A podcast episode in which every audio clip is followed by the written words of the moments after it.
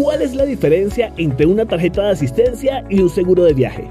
¿Qué cubre la asistencia al viajero? ¿Asistencia o seguro? ¿Qué opción es mejor?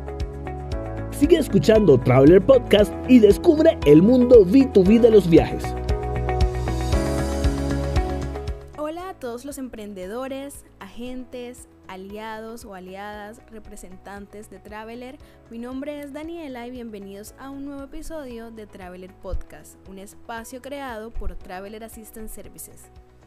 Como en todos los episodios, me gusta iniciar dando la bienvenida y saludando a esas personas que nos escuchan por primera vez, así que si no sabías de nuestra existencia, te cuento un poco sobre Traveler Assistance. Somos uno de los principales proveedores a nivel global de asistencias médicas para viajes en Latinoamérica y decidimos crear este espacio para conectar contigo, es decir, personas que están interesadas en aprender sobre viajes, tarjetas de asistencia, actualidad en el turismo, ventas, emprender y mucho más. Así que si tienes una agencia o eres freelance y te mueves en el mundo del turismo y los viajes, este espacio es para ti. Es importante que tengan presente que este espacio es interactivo. ¿Por qué es interactivo, Daniela? porque en la descripción podrán encontrar un link donde ustedes pueden dejarnos su feedback, es decir, eh, comentarios que tengan sobre el tema que se aborde en el podcast, dudas, eh, aportes, etc. Incluso nos pueden recomendar temas para abordar en próximos episodios. Si diste clic en este episodio es porque te da curiosidad saber cómo implementar una buena cultura organizacional dentro de una compañía de viajes o en general. Yo creo que también estos son conocimientos generales que se pueden llevar a cualquier tipo de empresa. Así que sí, diste clic en el episodio correcto porque el día de hoy vamos a saber todo sobre ese tema junto a Alejandro Hernández, CEO de Traveler Assistance. Con él profundizaremos sobre cómo influye y qué tan importante es tener una cultura organizacional bien estructurada en equipos de alto rendimiento, claramente según su experiencia. Así que comencemos. Bienvenido Alejandro, realmente para nosotros es un placer por fin tenerte en Traveler Hola Daniela, un gusto saludarte y también es un gusto poder acompañar a nuestros oyentes a este podcast creado por Traveler Assistant Service. Me parece que es una iniciativa bastante interesante creada por, por nuestro equipo de marketing, por nuestro equipo de generación de contenido, sobre todo para tener un espacio un poco más cercano con nuestros clientes, con nuestros proveedores, con nuestros socios Creo que un espacio como este hace que se sienta que la marca es muy humana, muy cercana. Así que es muy, es muy especial para mí, tal vez por este medio, siendo actualmente el gerente general de la compañía, poder acercarme un poco más a nuestros oyentes, a nuestros clientes, a nuestros proveedores. Entonces, buenísimo, buenísimo estar aquí y también muy interesante el tema que hemos escogido para compartir que creo que podría ayudar a otros empresarios, a personas que están al otro lado de este podcast, que seguramente también están involucrados en negocios, o aquellos que quieren conocer un poco más sobre Traveler Assistance Service en Latinoamérica. Entonces, muchísimas gracias y esperamos que sea de su agrado. Muchas gracias a ti por aceptar hacer parte de este espacio. Así que para iniciar me gustaría empezar por algo básico pero necesario para todas esas personas que están eh, empezando en el mundo del emprendimiento y es ¿Qué es y por qué es tan importante tener una buena cultura organizacional en nuestras empresas? Bueno, Daniela, antes que nada, lo primero que tengo que decir es que implementar una cultura organizacional no es algo que ocurre de la noche a la mañana. Es más, si eh, nos está escuchando en este momento algún director, algún gerente, alguien que haya fundado su compañía o esté dirigiendo alguna organización, estará de acuerdo que no existe un manual, no existe unas reglas, no existe un libro que te diga, esta es la cultura organizacional, así tienes que implementarla, porque es algo que primero no se construye tan rápido, segundo depende mucho quién esté dirigiendo la compañía, el giro del negocio, el tiempo, la época, así que es bien particular, no es fácil. Dicho esto, también creo que es importante que respondamos qué es, cultura organizacional, ¿no? Porque creo que lo hemos escuchado en libros, ahora tal vez es, muy famoso este tema de las culturas, sobre todo en, en, emprendimientos tipo startups y todo esto, ¿no? Yo lo definiría como la cultura es ese conjunto de comportamientos, conocimientos y valores que las personas dentro de una empresa tienen en el día a día, ¿sí? Imaginémonos como si la empresa fuera una persona. Podríamos decir que la cultura es el, el carácter que tiene esta empresa. Entonces, eh, seguramente tenemos amigos que tienen un carácter particular, ¿no? Hay algunos que son muy arriesgados, conservadores, un poco intrépidos. Habrá, unos un poco más inteligentes, intelectuales, misteriosos, eh, sarcásticos, eh, muy cómicos, ¿cierto? Entonces, esto trasladado a, una compañía, pues puede ser compañías con, un carácter em, muy burocrático, un carácter innovador, un carácter eh, muy dado hacia la prestación de un servicio, un carácter muy moldeable, un carácter eh, muy joven, una estructura horizontal, una estructura vertical. Eh, digamos, de alguna, de alguna manera se transforman esos caracteres que normalmente tiene una persona en caracteres corporativos, ¿no? Ahora bien, imaginémonos ahora una persona sin un carácter tan definido, ¿no? Que, vaya, digámoslo, como si fuera bipolar o, peor aún, que tuviera múltiples personalidades, ¿no? Que no estoy diciendo que, que sea malo o bueno, simplemente imaginarnos ese escenario nos costaría saber cómo, cómo actuaría la empresa, cómo actuaría esta persona, perdón. Sería impredecible, la gente alrededor se confundiría constantemente porque no sabría nunca cómo actuar. Eh, algunos de sus amigos lo entenderían, otros simplemente no podrían soportarlo. Tal vez tendrían unas vidas un poco confusas. Bueno, eso mismo podría pasarle a las empresas, no necesariamente porque siempre tienen que tener la misma cultura, o sea, no necesariamente una empresa tiene que casarse con un carácter, Tampoco tenemos que decir, no, es que si eres una empresa que siempre ha sido vertical, no puedes cambiar de eso porque va a ser malo, no, para nada. Pero hay algo muy importante que considero que no debería modificarse tanto en el transcurso de la vida de una compañía, que son los valores. Los valores corporativos deberían ser claros para todos los empleados que la componen. Y es un reto, además. Bueno, y ahora para todos los emprendedores que nos escuchan, ¿Cómo influye tener una cultura en equipos de alto rendimiento y cómo lo has implementado desde tu experiencia en TAS? Bueno, aquí me gustaría citar una frase que suelo usar mucho incluso dentro de la compañía y es, la cultura se desayuna a la estrategia. Y creo que tiene un trasfondo muy fuerte. Indica que, que, aunque tengas una estrategia muy fuerte y clara, si esta no va acompañada de una cultura organizacional, que se convierta en el vehículo que la lleve hacia adelante, mm, tal vez en el transcurso de los años no, no, va a pasar nada. ¿no? Como lo dije antes, implementar una cultura toma mucho tiempo y esfuerzo. De hecho, considero que nunca termina de ejecutarse. las compañías van transformándose cada vez más. Y tal vez la cultura que te ayudó a expandirte rápidamente en algún momento particular no puede ser la misma que te mantendrá hacia adelante, ¿no? Eh, es como nuevamente volviendo al ejemplo del carácter de una persona. Tú puedes tener un carácter cuando eres adolescente, pero tal vez ese mismo carácter no te sirve si ya eres un padre de familia, ¿cierto? Pero sigues teniendo los mismos valores, tu misma esencia, ¿no? Así que las compañías son similares. Eh, considero que debe haber una columna vertebral, por lo que en general son valores de la organización, como lo comento, mientras que los comportamientos pueden ir transformándose según las circunstancias.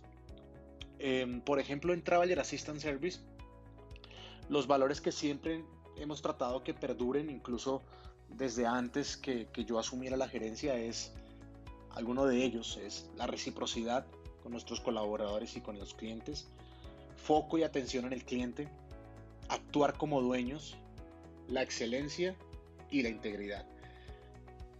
Son cosas que durante muchos años han sido inamovibles pero ciertos comportamientos sí se han ido cambiando.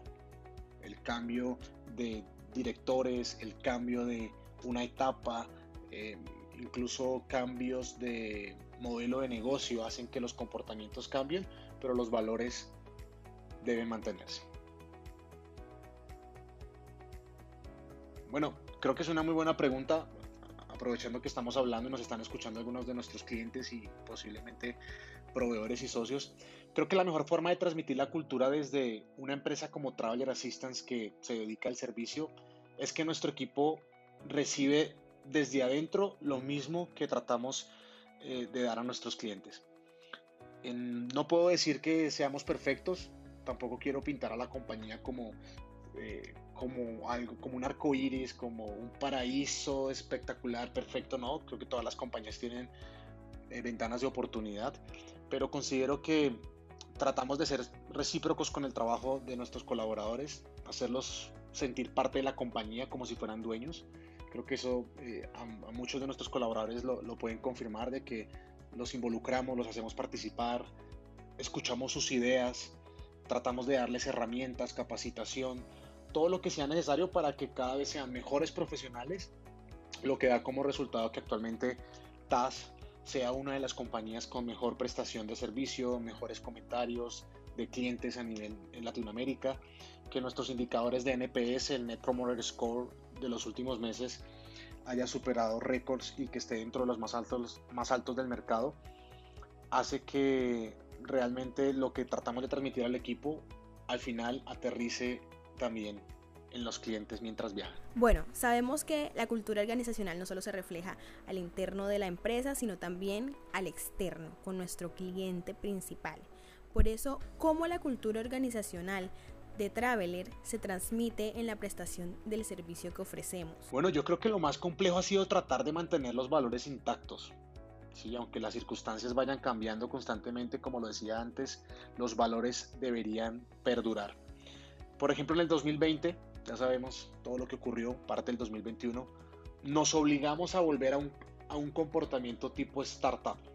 Es decir, eh, una startup, de pronto para, para, los que de pronto no tienen eh, cercanía con el concepto, es estas empresas que tienen menos de 5 años de fundadas, que solamente buscan de alguna manera subir su facturación, número de suscriptores, crecer a toda costa, ¿no? Tal vez sin una estructura de costos muy controlada, con muchos riesgos, tomando muchos riesgos, porque el objetivo es crecer a toda costa, sobrevivir, ¿no? Y creo que en el 2020 y 2021, a pesar de que ya no éramos una startup, ya éramos una compañía para ese entonces de 16 años, nos tocó volver a ese comportamiento porque de lo contrario no hubiéramos sobrevivido, ¿no? Así que volvimos a recordar esos tiempos en donde tomamos decisiones rápido, unas bien tomadas, otras tal vez que hubieran podido ser mejor, pero eso fue lo que nos mantuvo a flote, lo cual habla muy bien del equipo que tenemos y, la estabilidad corporativa que, se logró. Sin embargo, ese mismo comportamiento a partir de, por ejemplo, este año, pues no es del todo sostenible. actualmente y afortunadamente y gracias a, la reapertura y, a todo lo que pudimos hacer en el 2020 y 2021 con tecnología y otras cosas más, pues hemos ido retomando el ritmo de los años anteriores, por lo cual en este momento es, es necesario darle ciertos matices a nuestros comportamientos, ¿no?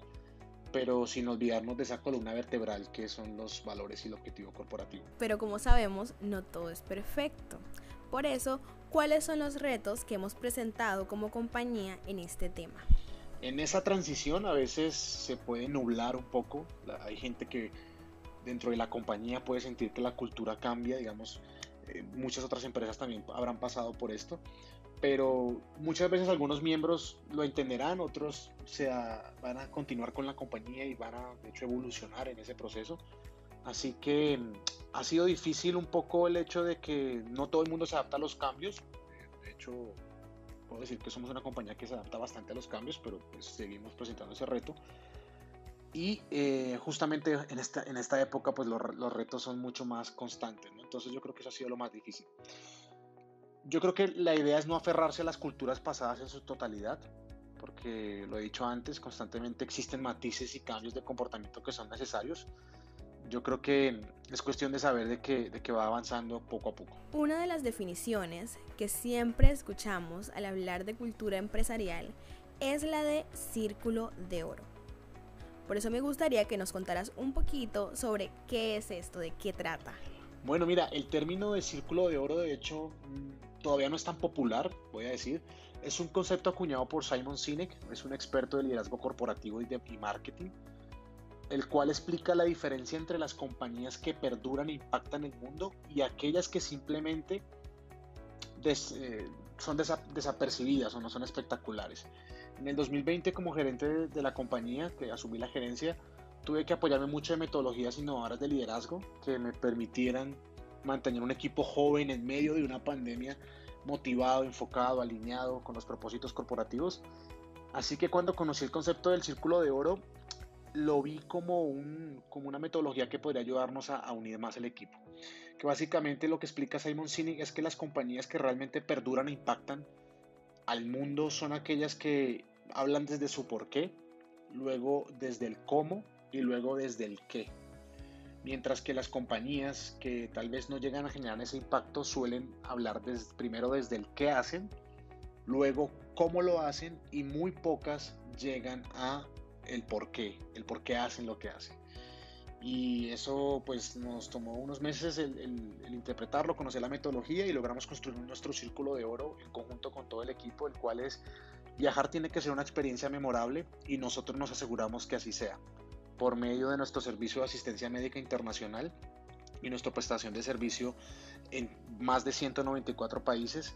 Comercializamos tarjetas de asistencia en canales digitales e innovadores y nos convertiremos en la compañía con mejor prestación de servicio en Latinoamérica. Entonces, ese es un resumen de nuestro círculo de oro. Si se fijan, se arranca desde algo más allá del qué hacemos y cómo lo hacemos, sino el hecho de que viajar definitivamente es una experiencia memorable. Ahora, ¿por qué consideras que una buena cultura organizacional puede hacer la diferencia en un mercado como el de los viajes y el turismo? Bueno, yo creo que la cultura organizacional es el espíritu que mueve, que puede mover a todo un equipo, ¿no? Por un objetivo en concreto. Actualmente vivimos en un mundo buca, que es pues, el resumen de las siglas en inglés de volátil, incierto, complejo y ambiguo. Así que no sabemos cuándo tengamos que dar un giro de timón otra vez, no sabemos si va a llegar otra pandemia. Y en esos casos la cultura creo que es esa plataforma donde podemos apoyarnos y sacar máximo provecho de estas situaciones. Si estás en una industria tan dinámica como, como el turismo, en la que se encuentra Traveler Assistance, pues tienes que ser más adaptable. Y eso no se logra con, con, solo con presupuesto ni una buena administración, que es muy importante de hecho, sino que la cultura también y esos comportamientos son vehículos hacia el éxito y hacia la adaptación al cambio. Por último, pero no menos importante, me gustaría que dieras un consejo a todos nuestros oyentes sobre este tema, ya que muchos de los que nos escuchan están empezando a emprender o ya tienen una empresa por mucho tiempo pero no tienen equipos muy bien consolidados o simplemente personas que les interesa seguir creciendo y aprendiendo sobre este tema. Bueno, para las personas que de pronto están en el mundo corporativo, dirigen empresas, son líderes de equipo, la cultura de una compañía viene mucho más de la persona quien la lidera, ¿no? Creo que es una, es una responsabilidad de los CEOs, de los gerentes, de los fundadores, porque al final la cultura la, impone el gerente, ¿no? El, quien, quien lidera el equipo, así que, que es bien importante que, que, lo tomen muy, muy en cuenta, de que vayan entendiendo cuál es la cultura que quieren implementar en su equipo pero se va construyendo en conjunto con todos, o sea, no es un trabajo solamente desde, desde la gerencia y va alineado con los objetivos corporativos, así que tienes que tener muy claro que, qué tipo de compañía tienes, cuál es el equipo con el que cuentas, cuáles son tus convicciones y mantente tranquilo, la cultura nunca va a parar de construirse y ten claro que siempre algo eh, muy importante y es otra frase que usamos mucho en la empresa es que la cultura no se explica, sino se vive.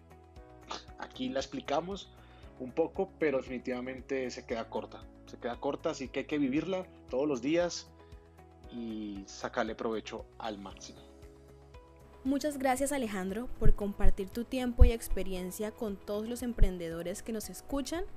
Muchas gracias a nuestros aliados, representantes, a las personas que llegaron por primera vez y se quedaron escuchando el episodio, a todo el equipo de marketing que hace esto posible y a todo el equipo de Traveler que siempre nos está apoyando, compartiendo y escuchando los episodios que hacemos. A ti, muchas gracias Daniela por el espacio. Como lo dije al inicio, creo que este espacio y otros más que hemos construido en Traveler Assistance permiten que se humanice más la marca, que las personas que viajan a nivel internacional sientan que detrás de, de un logo, de una asistencia, de un sistema, existen grandes personas trabajando por un porqué y eso, para que los viajes siempre sean memorables. Muchas gracias. Esto fue Traveler Podcast, el mundo B2B de los viajes. Síguenos en LinkedIn como Traveler Assistant Services y en Instagram y TikTok como arroba Traveler Assistance. No olvides que en la descripción puedes encontrar un link donde recibiremos todos tus comentarios, preguntas, aportes y que esto es fundamental para seguir construyendo un espacio que nos conecte y que nos una mucho más. Gracias por escucharnos.